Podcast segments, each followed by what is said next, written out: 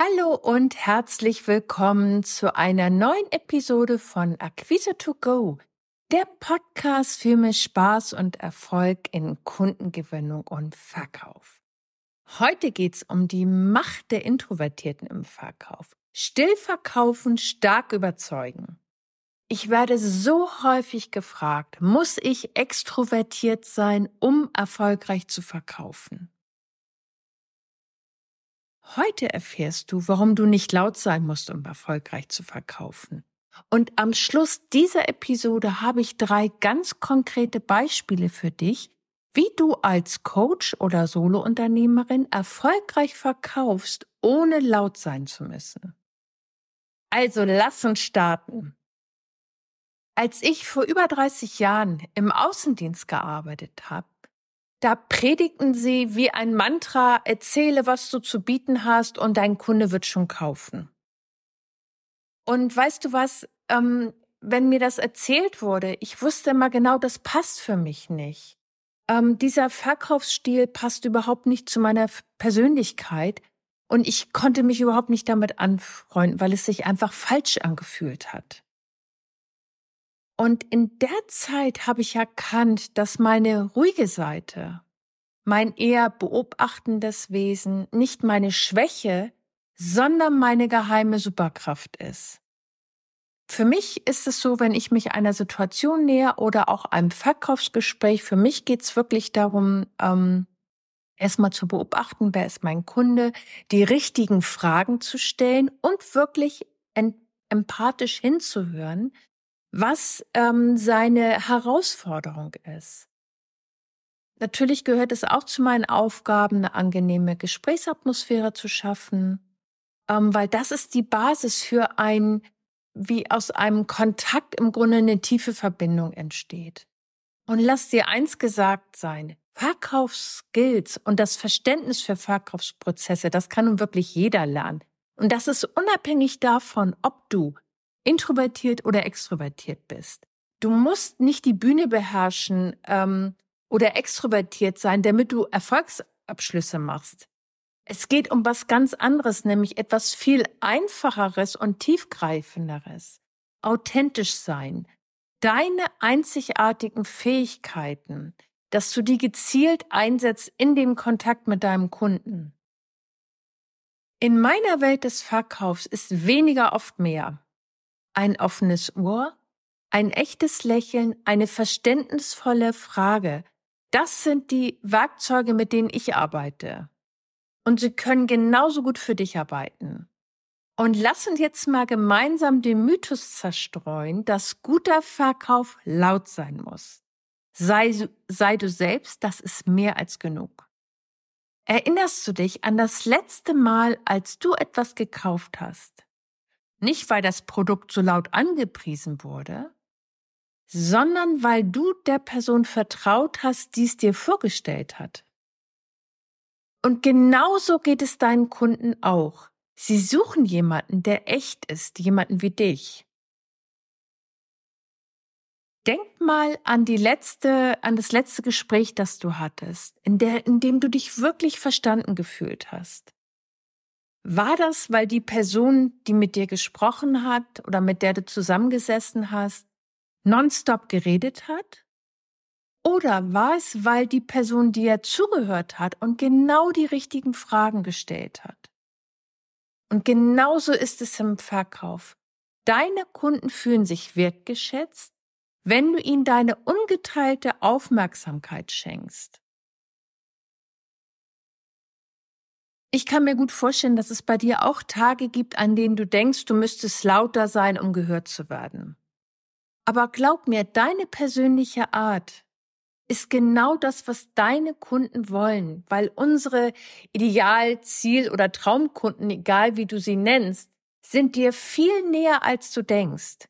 Nutze die Kanäle, in denen du dich wohlfühlst, um deine Botschaft zu verbreiten mit Beständigkeit und in deinen Worten, weil deine Worte erzeugen deine Wirkung. Und ich habe dir ja versprochen, drei konkrete Beispiele, wie du mit deiner Leistungsstärke Aufmerksamkeit erzielst und erfolgreich verkaufst. Lass uns mal starten. Wenn du dich eher introvertiert fühlst und Coach bist, kannst du einen Blog, einen Podcast oder eine Videoreihe starten, in dem du wertvolle Inhalte teilst, die deine Expertise und Persönlichkeit widerspiegeln. Und zwar anstatt auf laute Werbebotschaften zu setzen, fokussierst du dich auf qualitativ hochwertige Inhalte, die deine Zielgruppe wirklich weiterbringen. Du kannst zum Beispiel deine Gedanken und Erkenntnisse aus deiner Coaching-Praxis teilen oder komplexe Themen in einfacher und, und verständlicher Weise erklären.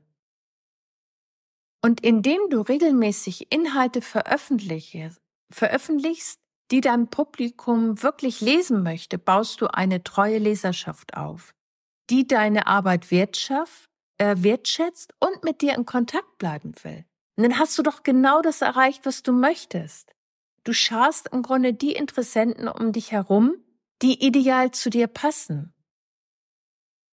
Du kannst zum Beispiel auch ganz konkret ähm, zum Beispiel LinkedIn nutzen, um gezielt potenzielle Kunden auf dich aufmerksam zu machen. Und zwar anstatt auf große Networking-Events zu gehen, um dort versuchen, mit möglichst vielen Menschen ins Gespräch zu kommen. Das ist äh, gerade, wenn, wenn du eher eine ruhige Persönlichkeit bist, häufig sehr, sehr anstrengend und fühlt sich auch oftmals gar nicht, gar nicht so positiv an.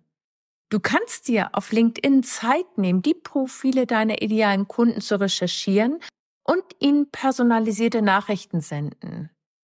Zeig ihnen, erkläre ihnen, wie du ihre spezifischen Herausforderungen lösen kannst und biete ihnen an, in einem persönlichen Gespräch mehr darüber zu erfahren. Diese Art der zielgenauen Kontaktaufnahme ermöglicht es dir tiefgreifende Gespräche und den Aufbau einer wirklichen Verbindung, ohne dass du deine Komfortzone verlassen musst. Und ein weiterer Punkt ist das Empfehlungsmarketing durch bestehende Kunden. Gerade wenn du schon Kunden hast, die von deiner Leistung begeistert sind, bitte sie um Weiterempfehlungen.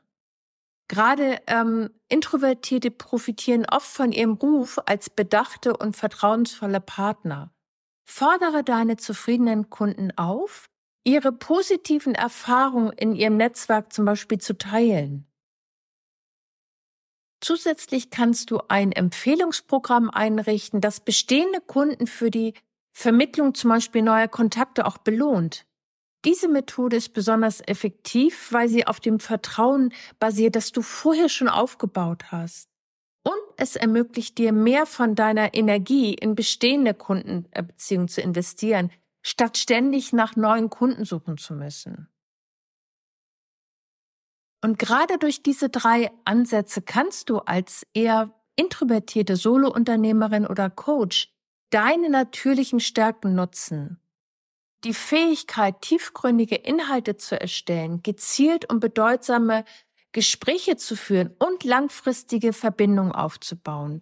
Diese Methoden sind nachhaltig und oft viel, viel ange ähm, angenehmer, als wenn wir das Gefühl haben, wir müssen gegen unsere Persönlichkeit handeln, also einen Vortrag zu halten vor 200 Leuten zum Beispiel.